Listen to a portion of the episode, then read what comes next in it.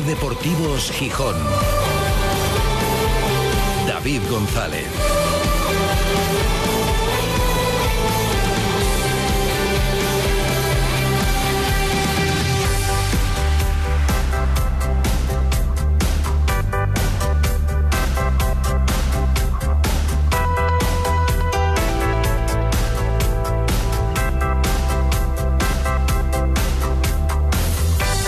Miércoles 25 de octubre de 2023. Buenas tardes, bienvenidas, bienvenidos a Ser Deportivos Gijón.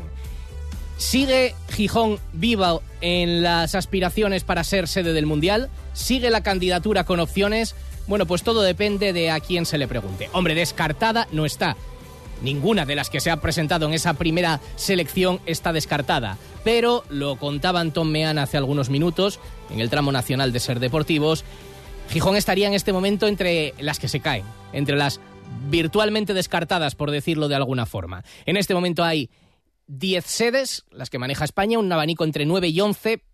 Se trabaja con un escenario hipotético de 10 y habría 11 candidaturas. Casi todas son ya conocidas. Baila Zaragoza, que parece que puede sacar adelante su proyecto, y si lo saca, entra y si entra y son 10, pues se podría quedar fuera de las que se manejan o San Sebastián o Cornellá.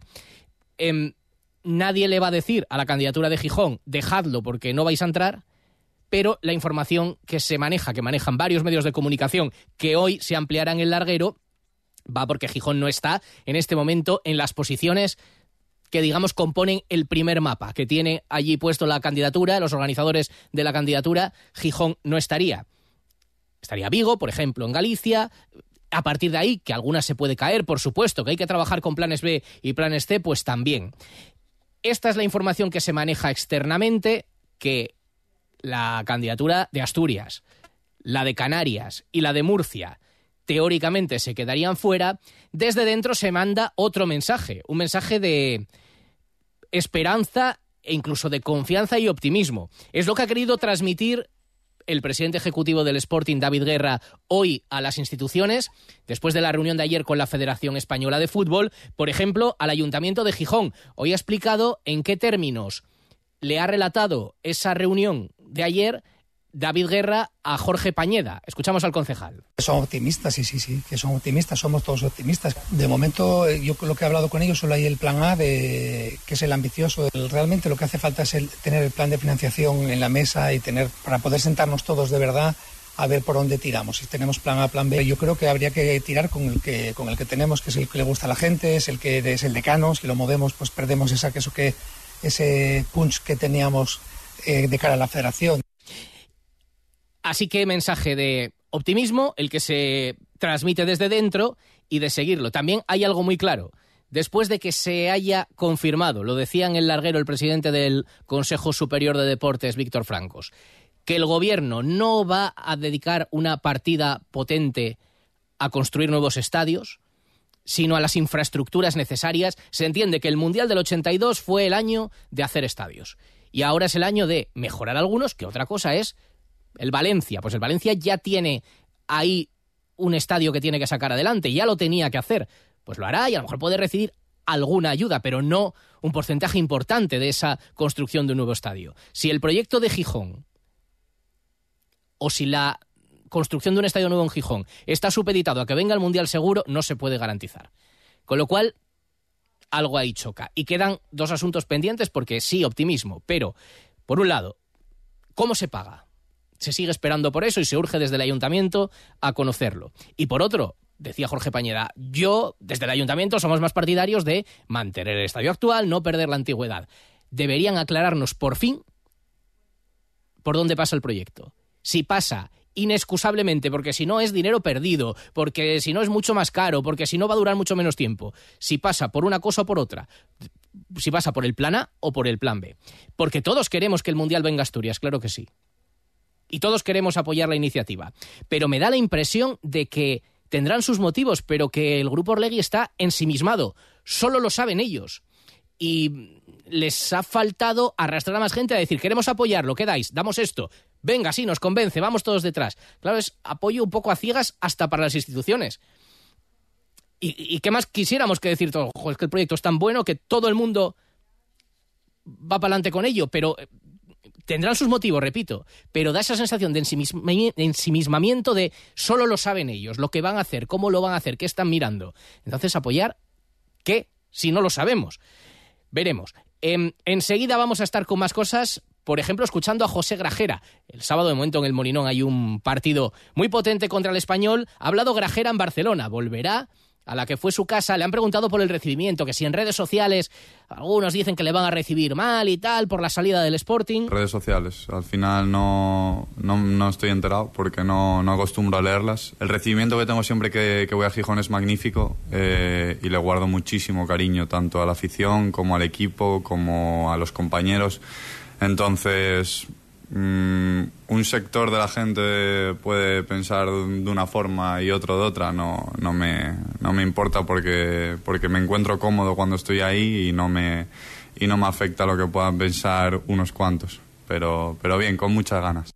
Está con ganas, enseguida escuchamos más de lo que ha dicho Grajera, por ejemplo, conoce evidentemente muy bien al Sporting y ha explicado cómo le ve. Y también contamos lo deportivo. Parece que eh, puede llegar Juan Otero. Hoy ha entrenado parcialmente con el equipo. Y además se ha presentado hoy la 44 edición del Cross Popular Villa de Gijón. Enseguida todos los detalles. 3 y 26, mucho que contar en este Ser Deportivos de miércoles. Ser Deportivos Gijón. David González. Cuando todo sube, ándate con ojo. Ahorra con tus 29 de Sol Optical. 29 gafas graduadas por solo 29 euros. 29. Tus nuevas gafas para ver y disfrutar. En Gijón, Centro Comercial Los Fresnos y Paseo Begoña. Infórmate en soloptical.com. Sol Optical. Solo grandes ópticas. Jorge Blas en Gijón con su nuevo show Flipar, 28 de octubre a las 8 de la tarde y 29 de octubre a las 6 de la tarde en el Teatro de la Laboral de Gijón. No te pierdas a Jorge Blas, el aclamado ilusionista que hará dudar de sus propios sentidos al público y con el que los niños descubrirán que sus padres no lo saben todo. Venta de entradas en las taquillas del Teatro de la Laboral y en la web laboralciudaddelacultura.com. Cuando decides hacer las cosas como nadie, ocurren cosas asombrosas, como unir la tecnología híbrida líder de Toyota y un diseño rompedor en un SUV. Toyota CHR Electric Hybrid, con sistema multimedia Toyota Smart Connect con servicios conectados gratis. Estrena la hora sin esperas. Lo extraordinario se hace referente. Te esperamos en nuestro centro oficial Toyota Asturias en Oviedo, Gijón y Avilés.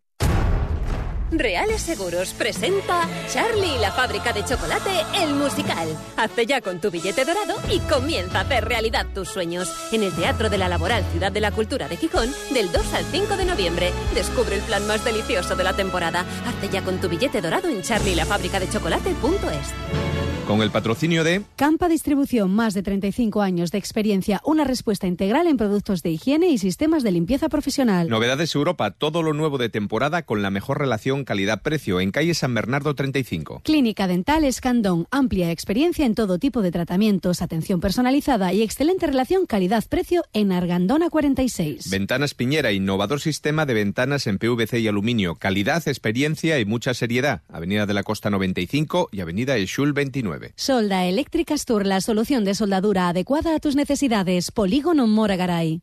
Noatsbets te regala un canapé. Solo durante esta semana con la compra de tu colchón te llevas el canapé de regalo. Además, financialo en 24 meses sin intereses. Noatsbets, los mejores precios en canapés, colchones y sistemas de descanso. Noatsbets, calle Luanco 1, esquina Magnus Bristad Gijón y 9 de mayo 26, Oviedo. Esta semana te llevas el canapé de regalo.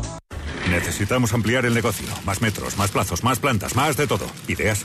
¿Una Townstar en los Nissan Open Days? Cuéntame más. Si a tu negocio le pides más, ven a los Nissan Open Days y descubre ofertas únicas en la nueva Nissan Townstar 100% eléctrica, con más espacio, más capacidad y no pagues hasta 2024. Del 16 al 27 de octubre en tu concesionario Nissan. CIASA, en Oviedo, Gijón y Avilés. Ascensores 3 cumple 40 años y en la SER queremos celebrarlo. Este viernes 27 de octubre, en Hoy por Hoy, Gijón, Avilés y Cangas de Onís, conmemoramos cuatro décadas de esta empresa asturiana creada en 1983 desde sus instalaciones en el área empresarial de Lloreda. Edición especial de Hoy por Hoy para celebrar el 40 aniversario de Ascensores Tresa.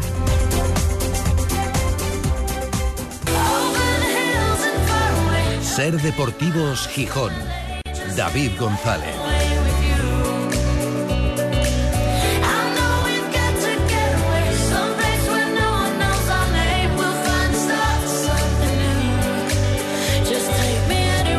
Son las tres y media desde el Náutico para toda Asturias, emitiendo en directo Ser Gijón, Ser Avilés y Ser Cangas de Onís.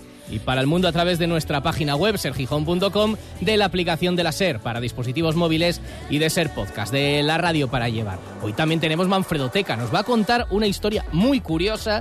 Manfredo Álvarez en el último tramo del programa y nos vamos a ir hasta Australia, ni más ni menos. Luego os contamos por qué. Pero antes, el titular de las últimas horas, el mensaje de optimismo que sigue lanzando el grupo Orlegui, los impulsores de la candidatura de Asturias para el Mundial de 2030, a pesar de que todas las informaciones apuntan de que Gijón ahora mismo estaría virtualmente fuera, o por lo menos en el plan que maneja la Federación y que antes también contaba en el tramo nacional Antón Meana. Esta noche más información en el larguero porque evidentemente esto puede cambiar y puede haber alguna sede que se caiga.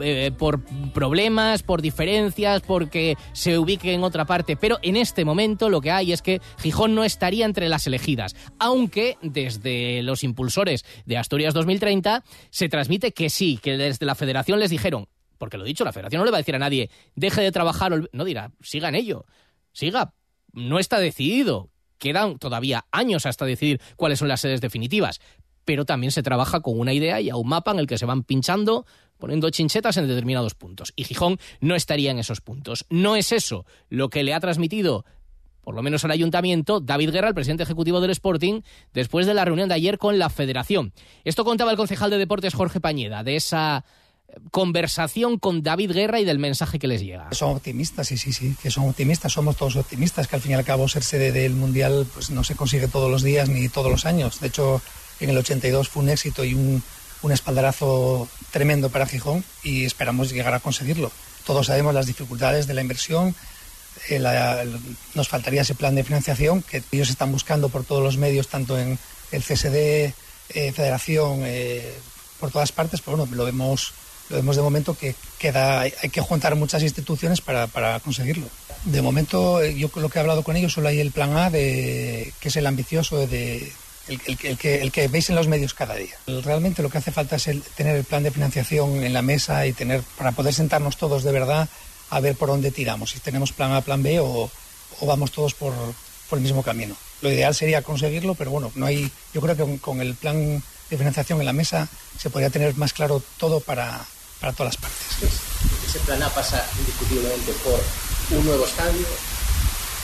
Eh, yo de momento no, no, no, tengo esos datos.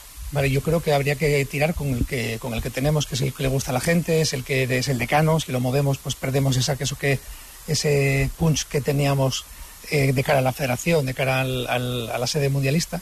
Entonces, por mí, lo dejaría como está. Intentaría no hacer, o sea, hacer reformas dentro de, de lo que tenemos. Pero bueno, hay que ver el plan. Hay que ver el plan y a eso se urge. Y eso es fundamental. ¿Cómo se va a pagar? Orrey asegura que está avanzando en el plan de financiación, pero no se conoce y lo de el movimiento del estadio, la construcción de un estadio nuevo, es que es un tema crucial que sigue en el aire. Repito, podrán tener sus motivos y tendrán que trabajar en... No lo sé. Pero para recibir un apoyo, nació esa plataforma de apoyo de Asturias 2030 que debería le dado más notoriedad, partía evidentemente de la propia organización, bueno, para movilizar a gente.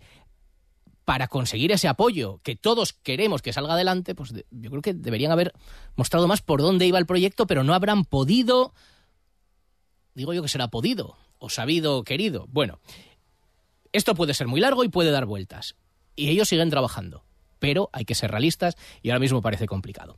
De cara al partido del sábado, en el que se espera un gran ambiente, ayer ya se habían vendido más de mil entradas, así que a medida que se vaya acercando serán más. Mejor entrada de la temporada, partidazo contra el español. En Mario Díaz Tranquilo, Juan Otero ya ha hecho parte del entrenamiento con sus compañeros.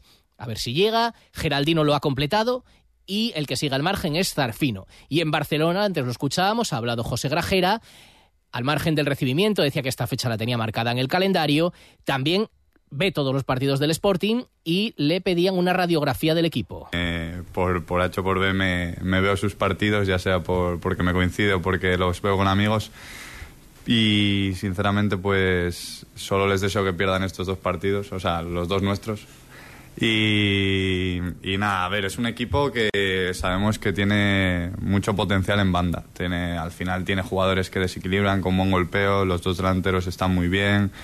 Eh, saben jugar de espaldas, eh, defensas están muy firmes. eh, yo creo que han, han hecho buenas incorporaciones y, y luego el portero les está dando mucho también. En el medio campo sabemos lo que tienen, yo los conozco desde hace tiempo y también son buenos jugadores. Así que tenemos muchas ideas, tanto el cuerpo técnico como lo que le puedo en pequeña medida aportar yo y intentaremos, intentaremos llevarlo, llevar a cabo un partido, un partido perfecto. Y le he preguntado también por ese Sporting que es el Molinón, donde no ha ganado nadie, que no sea el Sporting. No lo ha ganado todo el Sporting, pero casi todo.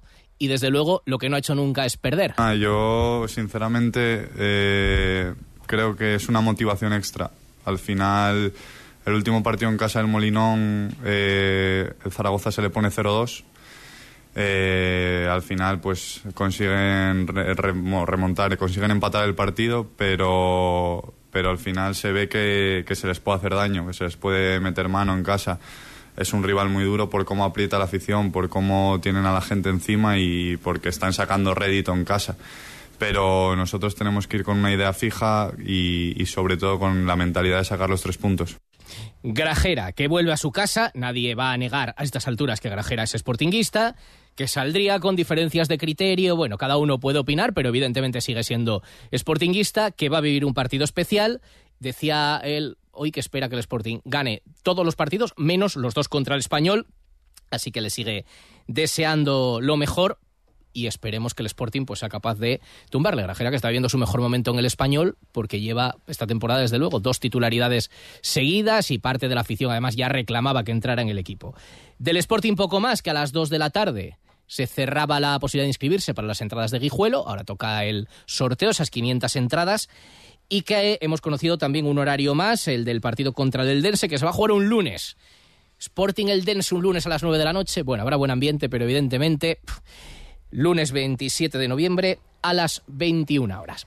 Y enseguida, en poco más de un minuto, la Manfredoteca. No pagues por una mala digestión. Los aceites de cocina muy usados perjudican gravemente tu salud. Bienvenidos a la Cocina Verde, la que cuida de ti y del medio ambiente. Descarga gratuitamente la aplicación Voy a comer en o visita la web voyacomeren.es. Y encontrarás los establecimientos que mejor se adaptan a tus necesidades. Aplicación certificada por Pumariega.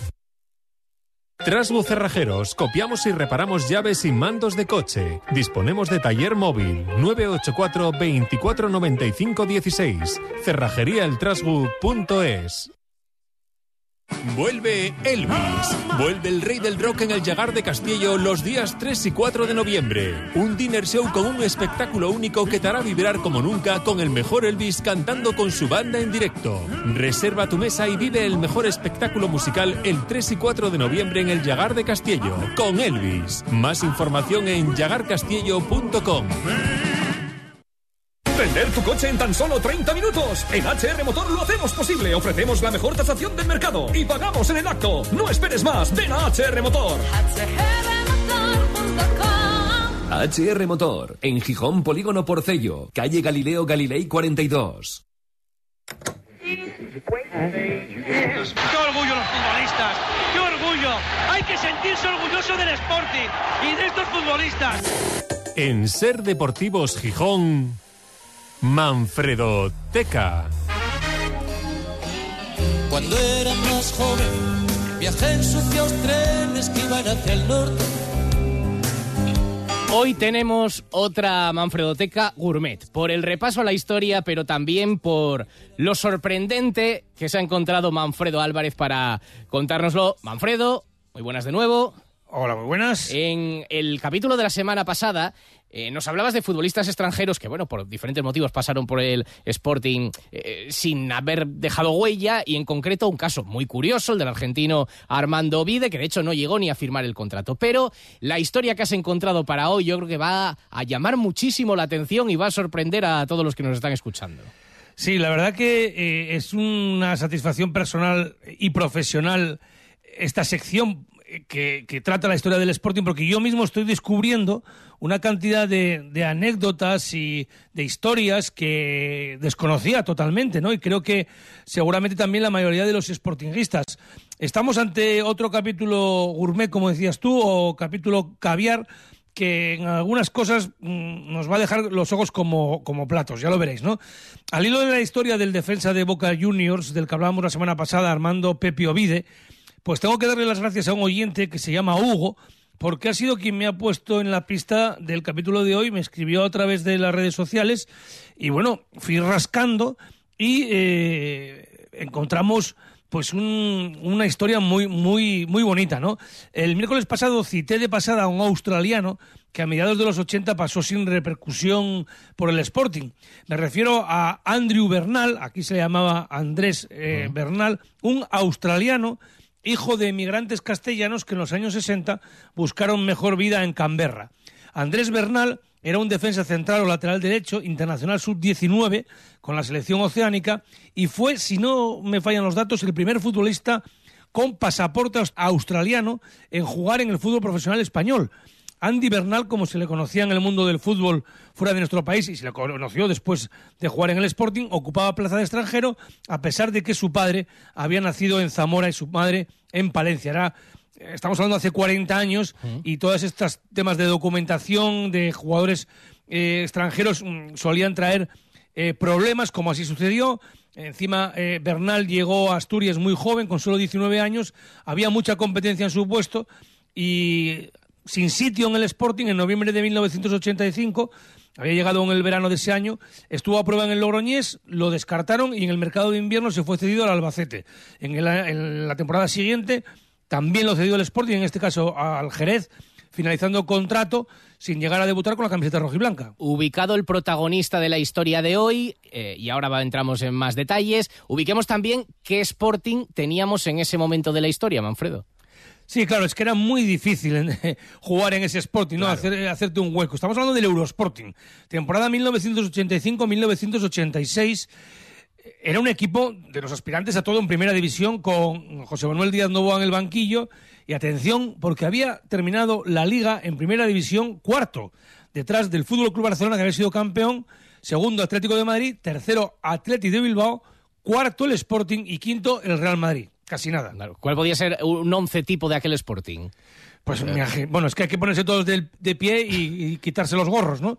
Juan Carlos Solanedo en la portería, en la defensa Jiménez, Mino, Espinosa, Cundi, en el centro del campo Jaime, Joaquín Esteban y arriba Mesa, Eloy y Zurdi, con un dato curioso, y es que en esa plantilla también estaba Kini, que no era titular indiscutible, en la que fue su última temporada eh, en activo tras volver del Barcelona. pero también estaba Kini. Y el fichaje del protagonista de hoy, de Bernal, ¿cómo se gestó? ¿Sabes la intrahistoria de cómo dan con este futbolista? Pues eh, Bernal y yo somos de la misma quinta. Yo recuerdo su caso y, que se comentaba mucho el tema de la documentación, que había venido un australiano, que no lo habíamos visto más que alguna vez que se podía subir a entrenar. Y como decía antes, eh, me, puse a, intentar localizarlo y ahora afortunadamente el tema de las redes sociales hace que el, que el mundo sea más pequeño, ¿no? Total, que he localizado en Australia a Andy Bernal, que nos atiende, aunque allí es casi la una de la madrugada porque tiene nueve horas más. Andy Bernal, muy buenas tardes. Muy buenas y, una grande ilusión eh, de estar aquí con vosotros esta noche. Bueno, vamos a ir eh, por partes para conocer tu, historia porque tiene mucha amiga. En primer lugar, lo que conocíamos, tú naciste en Australia, en Canberra, porque tus padres emigraron, ¿no? Sí. Eh, bueno, en, principio hablo español, pero no, no, no, como ustedes, así que me perdonáis si hice alguna falta. El idioma mío es, es, es el inglés. Perfecto español, Andy, perfecto lo intentaré lo mejor posible. No, mis padres, eh, inmigrantes españoles, llegaron a Australia en, un barco en el 1961 y, y 25 años más después, pues, pues, yo fui, cumplí un sueño firmando con el, el, Real Sporting de Gijón y siendo el primer australiano en, firmar y jugar eh, en España, que fue un gran honor. Y, um, pero mira, se, se pusieron las cositas un poco difícil eh, cuando me llamaron para hacer eh, el servicio militar. yo eh, estaba, me clasificaban en España, la Federación Española, como extranjero, como ya había jugado con la selección sub-20 australiana. Y, bueno, para la mili español y para el fútbol extranjero Está bien. Eh, hubiese hecho la mili si, si me hubiesen dejado jugar como eh, como español, pero entonces muy difícil. Así que eh, en el Sporting un, un gran sueño firmar con, con un gran equipo eh, del que me había hablado mi padre y, mis tíos y, y un sueño para un chaval de padres españoles nacer en Australia y, y fichar con, con tal eh, un equipazo. ¿eh? Entonces ya oí los nombres antes y, y uno de los mejores eh, equipos de la historia del Sporting. Y si te digo la verdad, con, con 19 años tampoco yo estaba preparado para entrar a, a ese 11. Así que eh, al final fui cedido y me dio mi debut eh, español Pachín, eh, el ex del Real Madrid en el Sí. Jugué segunda temporada mm, en el Jerez eh, y jugué más partidos que cualquier otro jugador en esa plantilla y eh, pues para mí un sueño eh, de, esa- de esos dos años jugar de titular. Jugué unos 72 partidos, ah, jugué eh, ocupando plaza de extranjero eh, contra equipos de la categoría de, de el Valencia, Celta Vigo, Deportivo La Coruña. Era segunda, Ah, ¿no? un gran- Sí, sí, Segunda pero, ah, Pero con grandes, equipazos, grandes, hombre. grandes equipos. Sí, y Andy, lo que le preguntaba a Manfredo, y en aquellos tiempos con la- el Sporting, ¿cómo da contigo? O sea, ¿cómo, cómo contacta contigo y con quién hablas ¿cómo- del cómo Sporting? surge ¿Cómo el surge el interés? Fue bastante simple. Eh, Yo estaba de capitán de la selección sub-20 eh, australiana y jugamos un torneo en, en Europa, en Alemania, y acabamos siendo finalistas jugando la final de, de un campeonato europeo contra el Real Madrid sub-20 y el entrenador era Vicente del Bosque. Y, y hablé con él después del partido, le comenté que mis padres eran españoles, eh, le gustó cómo jugué y me dijo, mira, igual vamos a intentar traerte al, al- que vengas al Real Madrid a hacer unas pruebas y, y bueno, eh, en el medio de eso, un amigo nuestro eh, en Canberra que eh, trabajaba en la embajada española en Australia, era muy amigo de José Manuel, el gerente del Gijón. eh, de Ah, entonces, claro, el y- Fernández, sí. hablaron y, y fue simplemente um, ir a prueba al Real Madrid o, o- o ir básicamente um, llegar a Gijón y, y me iban a, a fichar eh, sin tener que hacer mucho, eh, basado en lo que ya había jugado con la selección juvenil y, y- y- empezar desde ahí, pero luego eh, los- la, la documenta- la documentación, pues eh, eh, entonces las leyes de FIFA eran un poco anticuadas y, y- y- y, eh, si ya habías jugado con una selección, aunque fuese juvenil, te clasificaban como extranjero y al final eh, pues me marché para Inglaterra porque no eh, estaba preparado para hacer la mili. Eh, s- un momento en mi vida muy triste porque me encantaba jugar en España, dos años de los mejores de mi vida. Eh, tenía grande ilusión de, de volver al Gijón e intentar jugar con el Sporting porque es el equipo de donde vivían mis primos, eh, un tío, mi padre había trabajado en las minas por Asturias y, fue, fue un día triste el tener que, que marchar de, de España y, y no y menos por- y, y mucho más triste porque no era cosa del fútbol, era más eh, del papeleo y de la documentación y bueno, eh, monté en un avión y, y me fui para Inglaterra y me fichó el, el gran entrenador del Nottingham Forest, Brian Clough. Así que así fue el, el- el- el- cuento de España. Y- Sí, pero Andy, en Gijón eh, vivías en los apartamentos del Altillo, ¿no? En la, en la calle Caupo, me decías, ¿no? Con otros jugadores de fuera, ¿no? ¿Cómo era aquello?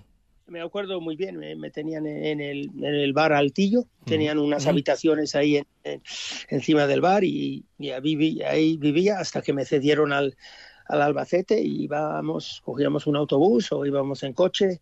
Yo de vez en cuando iba con, con Isidro, el portero, y, y Ah, Antonio Cazaurán, que jugaba en el Sporting Atlético B, y me llevaban a Mareo. La, la primera vez me, me monté con Kini al bajar desde Mareo.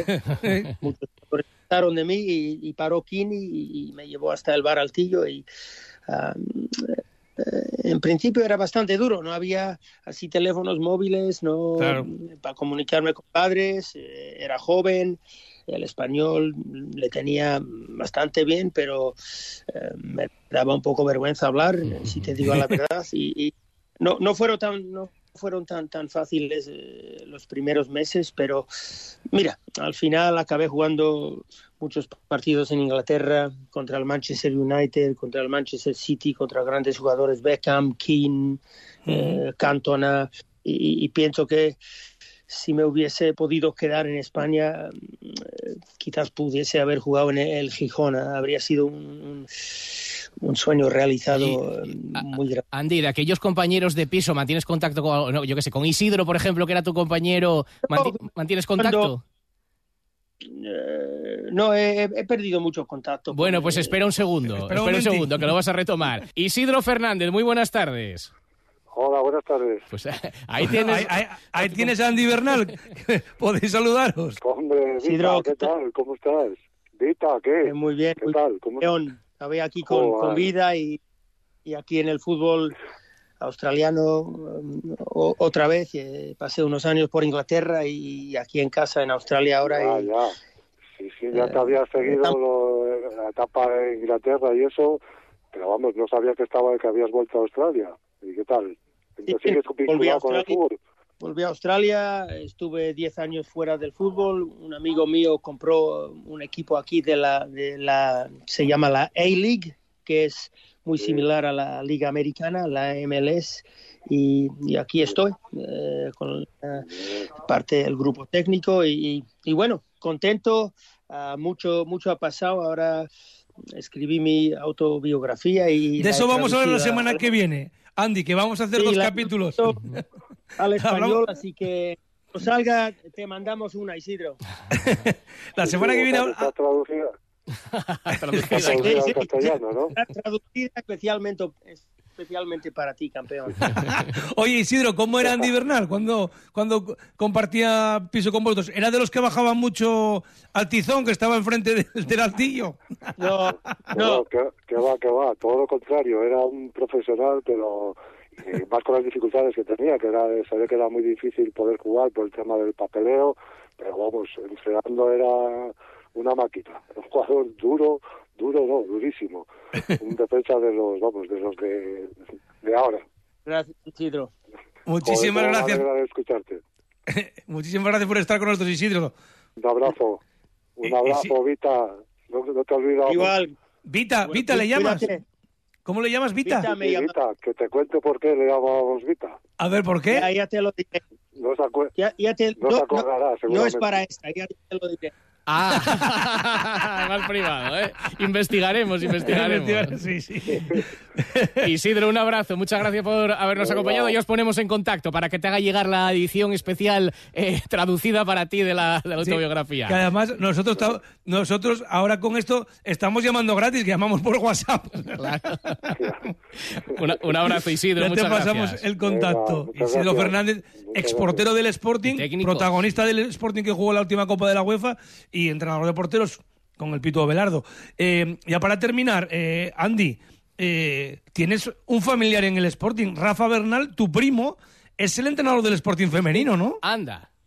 Sí, Ra- Rafa es el, um, es el hijo de, de mi prima carnal, An- Angelines, y, y bueno, es primo, y estoy muy orgulloso de él. eh, es un, un gran chaval, un, un gran entrenador, eh, una pasión y um, grandísima para, para el fútbol. eh, le encanta lo, lo que está haciendo y, y pues pues um, eh, intentaré yo en lo que me queda del fútbol y de años pues intentarle intentar ayudarle a él a- en lo que haga falta ah, para que siga él en, en- en- su, su, su profesión eh, querida.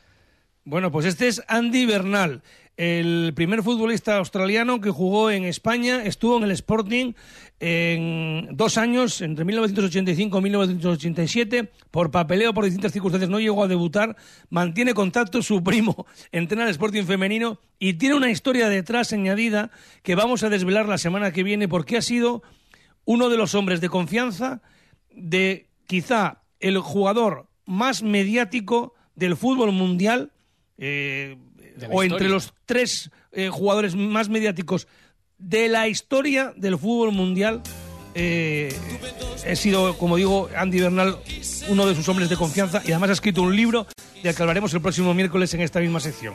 Pues la semana que viene más. Andy, gracias. Pero volvemos a hablar, ¿eh? Para, para la semana que viene. Vale, no, no hay problema. Un abrazo grande. Un abrazo. como caliente, pago mis impuestos, tengo pasaporte. Pero algunas veces pierdo el apetito y no puedo. Mayo 2006. Suso Silva manifiesta por primera vez. El circo ha muerto. Vamos a desenterrarlo. 17 años, 5 espectáculos y más de 5 mil millones de espectadores después. Suso se despide de los escenarios para siempre en Requiem, Sinfonía Final. El nuevo espectáculo del Circo de los Horrores amplía funciones en Gijón hasta el 5 de noviembre en el Parque Hermanos Castro. Entradas a la venta en circodeloshorrores.com. Cuando el final se acerca, solo quieres que empiece ya.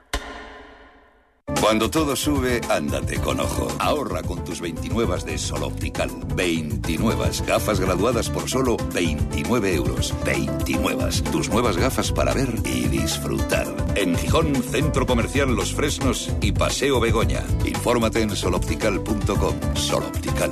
Solo grandes ópticas.